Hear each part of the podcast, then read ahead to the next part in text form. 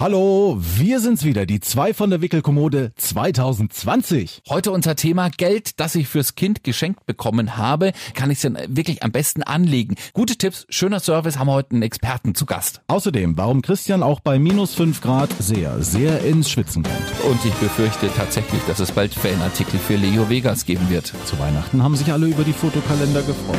Lass das mal die Papas machen. Wir haben neben dem Fotokalender den zwei Paten, die wir haben, denen haben wir noch eine Decke bedrucken lassen mit dem Gesicht von Leo.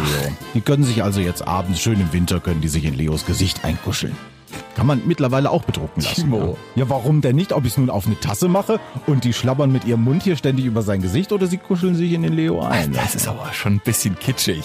Wirklich, das ist ja übel, fast wie äh, Leo Vegas Merchandise, was du da hast hier. Äh, liebe Verwandtschaft, ihr könnt euch im Internet, haben wir euch einen Shop eingerichtet, ja. Da könnt ihr euch Tassen, Schuhe, Decken, ähm, Schöne Geschäftsidee. Wenn ihr was vom Kind haben wollt, kauft einfach einen Poster. Fanartikel. Ja, genau. Lass das mal die Papas machen. Denn Papas machen.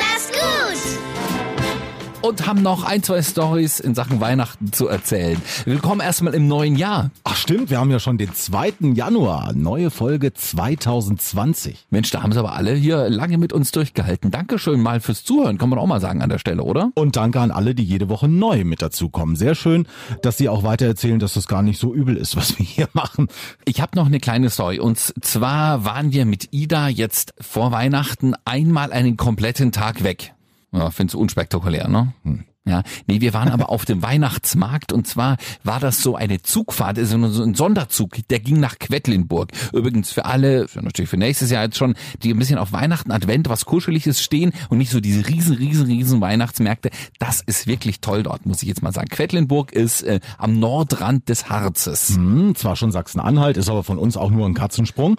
Und wirklich wunderschöne Fachwerkinnenstadt. Das ist tatsächlich so. Und im Advent haben die zwar einen ganz kleinen äh, Weihnachtsmarkt, auch auf dem Marktplatz, aber alle Höfe, also die Fachwerkhäuser sind ja meistens noch in Privatbesitz und hinten dran ist immer ein Innenhof. Ja? Und die machen privat alle auf zum Advent, an den ersten drei Advents, und Sonntagen, glaube ich. Also du kannst praktisch manchmal sogar auch in die Häuser rein, privat zu den Leuten und jeder überlegt sich eine nette Speise, ein Kunsthandwerk oder sonst was, was er dort ausstellt, was du da kaufen kannst. Also mal ein ganz anderes Konzept und super. Und ähm, mein Schwiegerpapa in Spee sozusagen steht auf Eisenbahn und hat deswegen gesagt, ach komm, lass uns doch mal so eine Sonderzugfahrt machen. Ab Erfurt ging das los.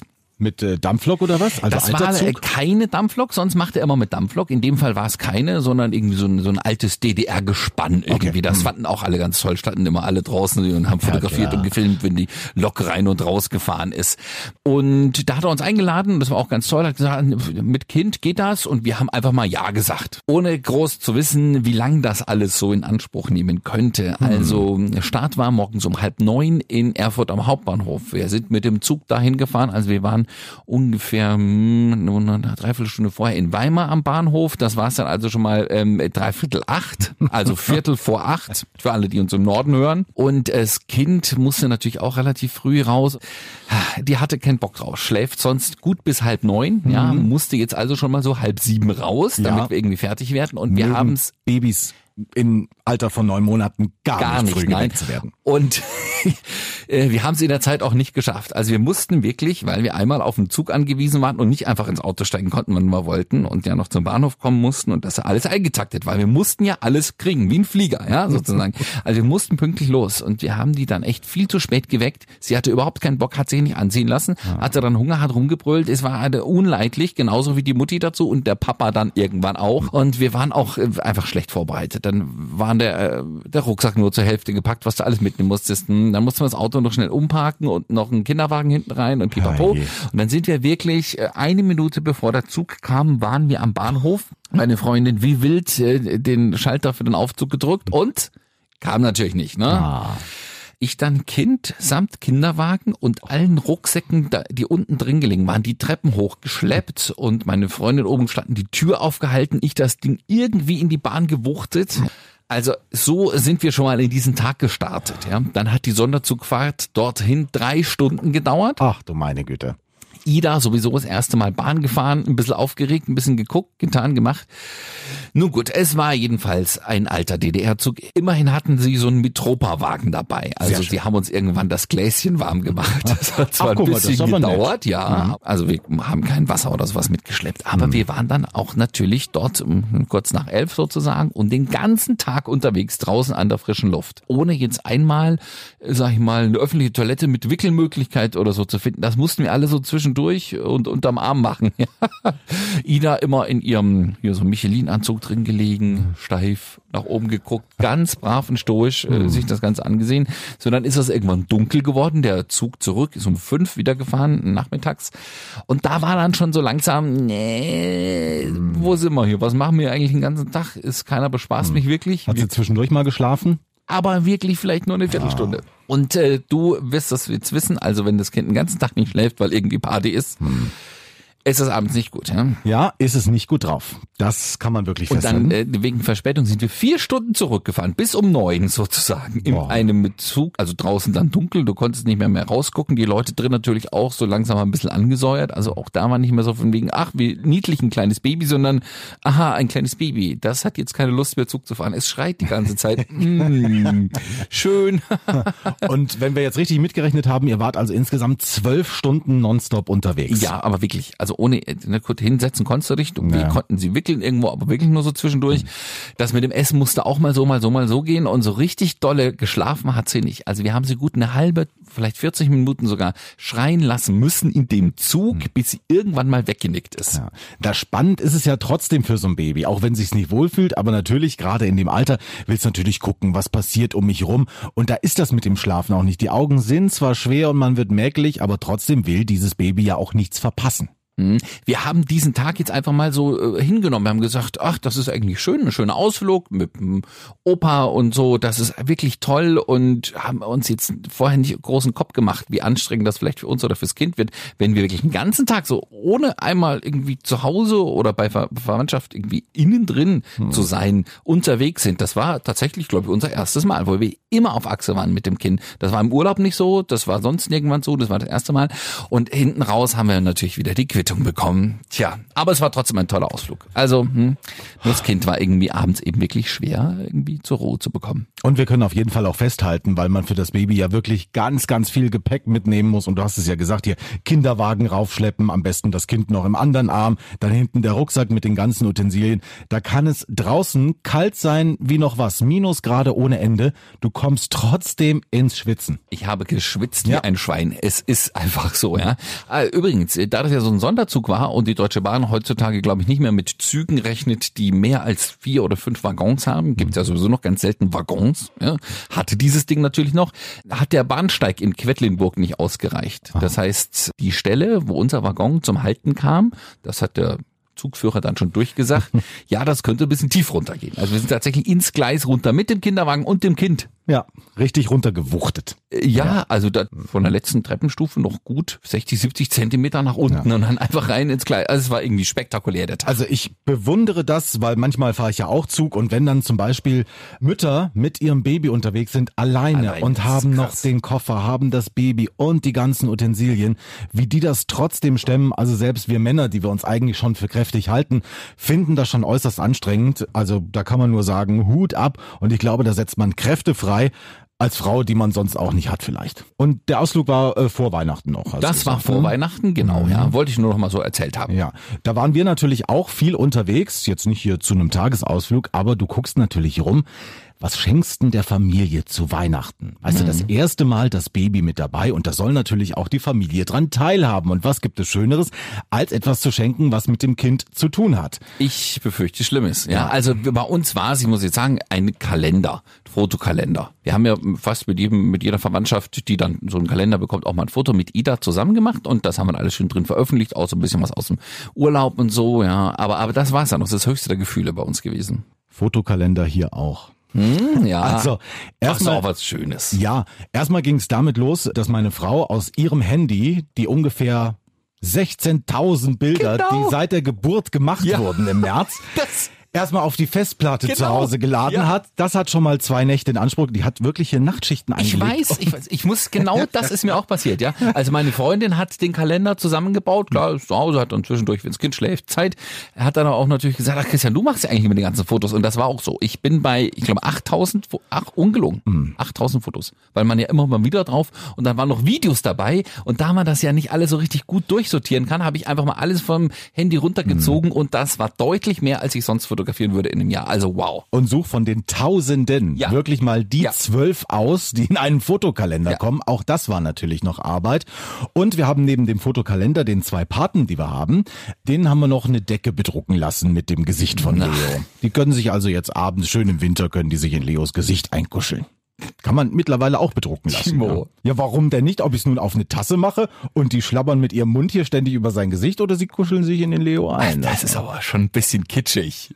Also, also wirklich. Ich glaube, das dürfte ja inzwischen allgemein bekannt sein, dass Ja, das Wort aber- Kitsch eigentlich bei mir überhaupt nichts äh, Aber ausmacht. will der Beschenkte das wirklich haben? Das sieht doch meistens nicht gut aus, wenn man dann irgendwie, das, ich mag auch die bedruckten Tassen nicht. Findest du die toll? Nee, Tassen jetzt nicht, aber was ist denn der Unterschied zwischen einem Fotokalender oder so einer Decke? Also ja Gott, Gott, Fotokalender stelle ich irgendwo die, in die Ecke und entdecke, da wird ja dann erwartet, dass ich mich wirklich reinkuschel. ich habe damals, als ich Patenonkel geworden bin von einer äh, kleinen Dame, habe ich eine Schneekugel mit ihrem Gesicht drin bekommen. Gut. Das ist jetzt 14 Jahre. Das her. ist ja aber wirklich, das ist ja übel, fast das wie war- äh, Leo Vegas Merchandise, was du da hast hier. Äh, liebe Verwandtschaft, ihr könnt euch im Internet, haben wir euch einen Shop eingerichtet, ja, da könnt ihr euch Tassen, Schuhe, Decken, ähm, Schöne Geschäftsidee. Wenn ihr was vom Kind haben wollt, kauft einfach einen Poster. Fanartikel. Ja, genau. Bitte. Nächste Idee wären dann hier äh, Fähnchen zum Abschied, wenn er in die Krippe geht im März, ja. Das große Abschiedskomitee mit Leo Fähnchen. Oh. Ja. Aber Da das hat man sehr schön. Schöne ist ja, dass nicht nur wir dann was verschenken, äh, sondern das Baby auch etwas geschenkt bekommt. Mhm. Also wir haben ja immer noch, das hatte ich auch schon mal erzählt, die Kohle von der Taufe rumliegen, ja. Ach, sie liegt immer noch bei euch. Naja, ja, mhm, ja. Was heißt denn rumliegen? Wir haben das Geld natürlich, das Bare jetzt mittlerweile ausgegeben. Steht die Verwandtschaft heuer hoffentlich nicht zu heute mal. Aber das wir haben uns natürlich Zukunft. ge gemerkt, wie viel es ist und werden das natürlich jetzt wieder übertragen. Allerdings waren wir uns bisher nicht so richtig im Klaren, was wir denn da mal machen können. Denn auf die Bank schaffen, das bringt ja nicht so viel, ne? Ja, das haben wir am Anfang gemacht, also auch nach der Taufe und jetzt nach Weihnachten auch erstmal geguckt, ja, Sparbuch ist halt der Klassiker, damit es nicht erstmal zu Hause rumliegt, irgendwo bunkern auf jeden Fall. Ja, aber gibt's da nicht auch schon Minuszinsen? Deswegen, und da sind Alternativen gefragt. Genau, wir haben unseren Kollegen Jens May jetzt mal ins Studio gebeten. Komm ruhig rein, Jens. Anlegen fürs Baby, fürs Kind. Äh, Habe ich einfach mal im Internet ein bisschen rumgeguckt, gegoogelt. Da gibt's ja so Banksparpläne. Dann gibt's noch das klassische Sparbuch. Man kann es auch einfach zu Hause unter das Kopfkissen legen.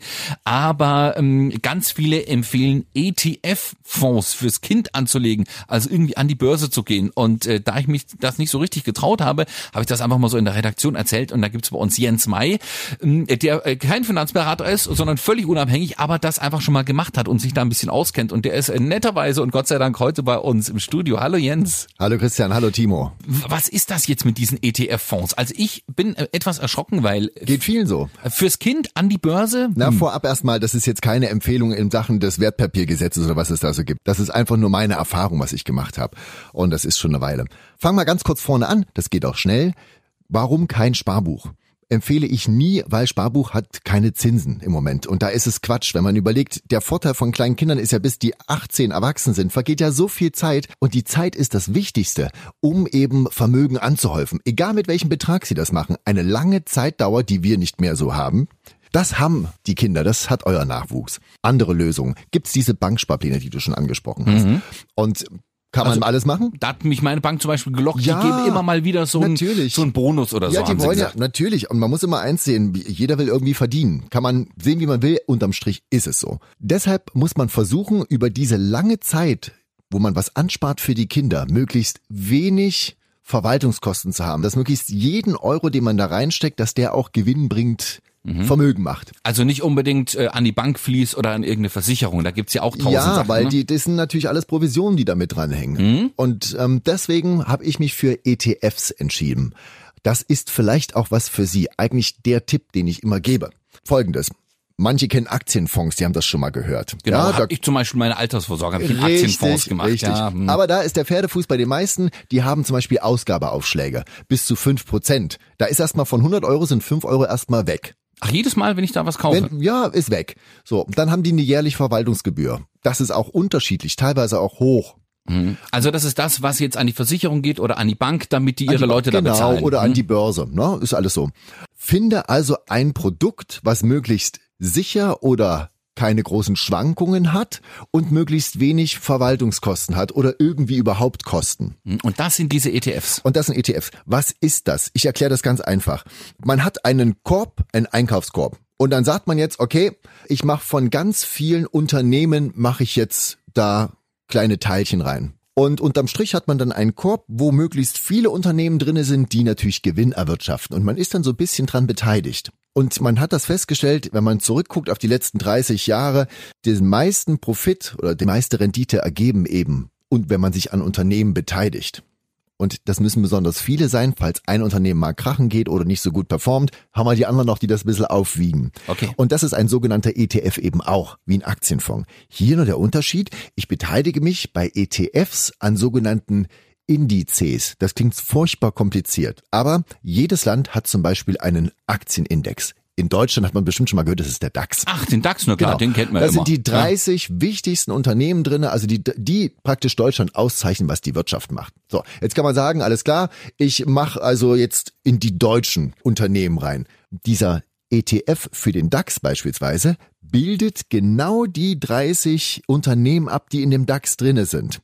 Ne? Mhm. Das heißt, wenn ich so einen ETF-Anteil gekauft habe, dann äh, steigt der ETF oder fällt der ETF genauso wie der DAX steigt. und Genau das ist es. Ah. Und hier kommen wir ins Spiel mit den Kosten. Währenddessen bei Aktienfonds, die meistens aktiv gemanagt werden, das heißt, da ist ein Manager dahinter, der glaubt von sich, okay, wir kaufen da so und so und so und so, ähm, dass er eine bessere Performance erzielt als der DAX. Mhm. Das gelingt den meisten nicht, muss man einfach sagen. Aber die kriegen Geld dafür. Und zwar von deinen äh, Ausgabeaufschlägen. Ah, okay. Der ETF funktioniert einfach nur mechanisch. Der klebt sich einfach zum Beispiel an den DAX dran. Das heißt, geht der DAX hoch, geht auch der ETF hoch, geht er runter, geht er eben auch runter. So. Und weil das sowieso so ein Automatismus ist, steckt auch keiner dahinter, der Geld verlangt. Ja, zumindest sind dann die Gebühren deutlich günstiger. Ne?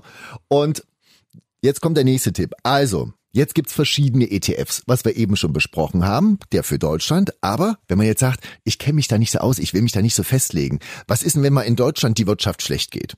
Deswegen empfehle ich, nehmen Sie was, was weltweit ist. Und da gibt es einen Index, der nennt sich MSCI. Das müssen Sie schon mal gehört haben. Das ist also der Index, wo weltweit die größten und wichtigsten Unternehmen vom ganzen Globus drin sind. Das heißt, sie haben eine breite Streuung. Da sind Unternehmen aus Nordamerika mit dabei. Da haben sie was in Asien. Also einen bunten Cocktail, auch aus Europa, auch aus Deutschland. Also damit sie breit gestreut sind. Das heißt, wenn mal irgendwas ist, haben sie immer noch die Verlässlichkeit auf dem anderen Kontinent, kann es ja besser aussehen mit der Performance. Okay.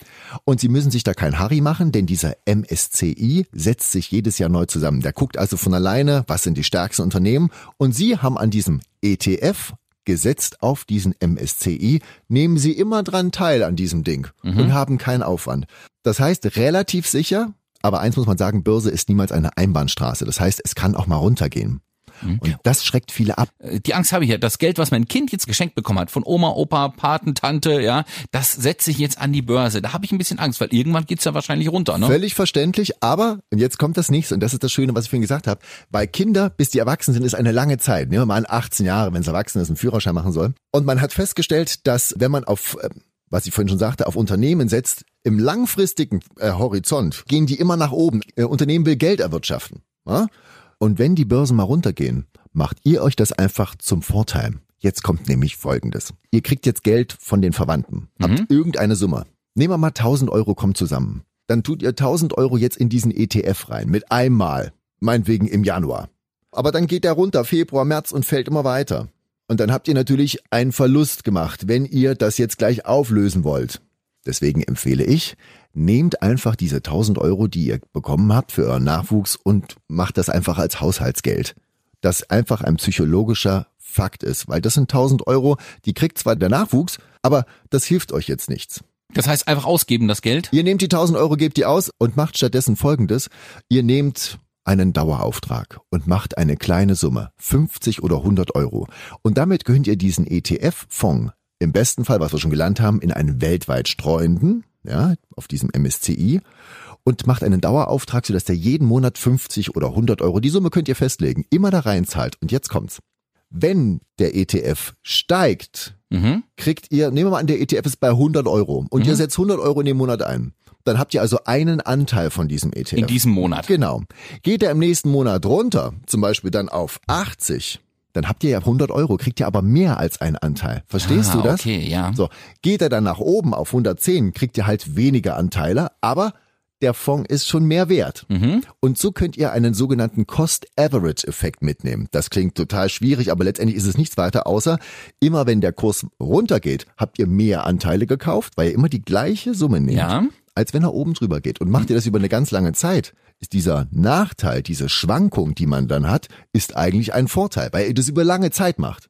Hm. Trotzdem, wenn ich mal Geld da rausnehmen möchte, muss ich wahrscheinlich gucken, dass das gerade äh, ganz Ja. gut im Kurs ist. Aber im Gegensatz zu vielen Sparplänen, was auch immer, wo das Geld fest ist, dort kannst du jederzeit ran. Man muss sich nur psychologisch festbeißen, gehe niemals an das Geld deines Nachwuchs ran, lass es bis es 18 ist.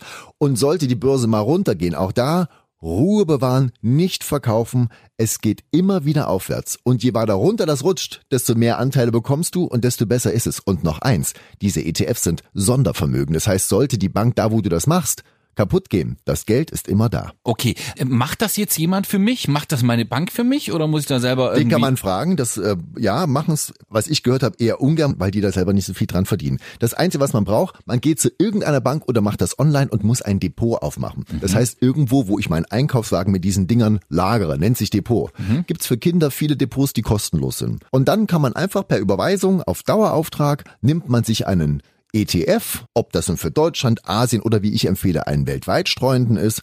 Und dann macht man eine monatliche Summe und dann hast du unterm Strich, wenn dein Nachwuchs 18 ist, ein stattliches Sümmchen mit kleinen Beträgen. Ist das sowas wie so ein Junior-Depot? Da bin ich schon mal drüber gestolpert. perfekt, weil die bieten dann noch Sonderkonditionen an. Also ich gebe jetzt bei Google einfach mal ein Junior-Depot und dann finde ich eine Bank, die mir das anbietet, kann ich eröffnen sozusagen für mein Kind in dem Richtig, Fall, super. genau. Einen monatlichen Dauerauftrag. Auf einen ETF, den du da kaufst, Okay. das gibst du dann einfach ein und da gibt es äh, verschiedenste auf diesen MSCI äh, World und da sucht man sich einfach einen raus, das da zu besprechen. Hauptsache, sie sind da weltweit streuen, dann sind sie auf der sicheren Seite und brauchen keine Ahnung von Börse haben. Und dann äh, starke Nerven behalten, jeden Monat einzahlen, auch wenn das Ganze mal ein bisschen nach Am unten besten geht. gar nicht drauf gucken, das ist der gute Tipp. Okay, und äh, dann, wenn man das Geld mal möchte, mal einen Zeitpunkt abpassen, wo man merkt, okay, der steht gar nicht so schlecht da. Aber Christian, eins noch, es ist nach 18 Jahren völlig egal, wo die Börse steht. Der Wert ist auf jeden Fall mehr. Je länger das läuft, desto gelassener kann man das betrachten. Ein Tipp von Jens May, der sich mit Börsensachen, mit Fonds und in dem Fall auch mit ETFs ganz gut auskennt, ist wohl kein schlechter Tipp, um äh, das Geld seiner Kinder da anzulegen. Ich finde, es ist der beste. Und tatsächlich wird das auch auf ganz vielen Vergleichsseiten äh, so empfohlen. Man steigt bloß nicht durch, man hat ein bisschen Angst, weil es ja doch an die Börse geht. Aber man danke, dass du es uns jetzt mal erklärt hast. Also wirklich spannende Tipps. Also da wird mein Sparbuch demnächst aber sowas von aufgelöst und äh, doch mal in was anderes investiert. Danke jetzt. Gerne. Und wir sagen natürlich auch Danke fürs Zuhören. Willkommen nochmal im neuen Jahr. Ich hoffe, wir können noch ein Jahr durchziehen, ja? Ja. ja also gerne mal allen Verwandten, Bekannten Bescheid sagen, die vielleicht auch so ein bisschen äh, mit Kids Erfahrung haben. Wir freuen uns natürlich über jeden, der auch 2020 unseren Podcast hört. Und äh, wir sind dann nächste Woche wieder da. Es gibt viele Überraschungen, aber eins bleibt und zwar jeden Donnerstag hören wir uns wieder. Bis dann. Lass das mal die Papas machen. Denn Papas machen das gut.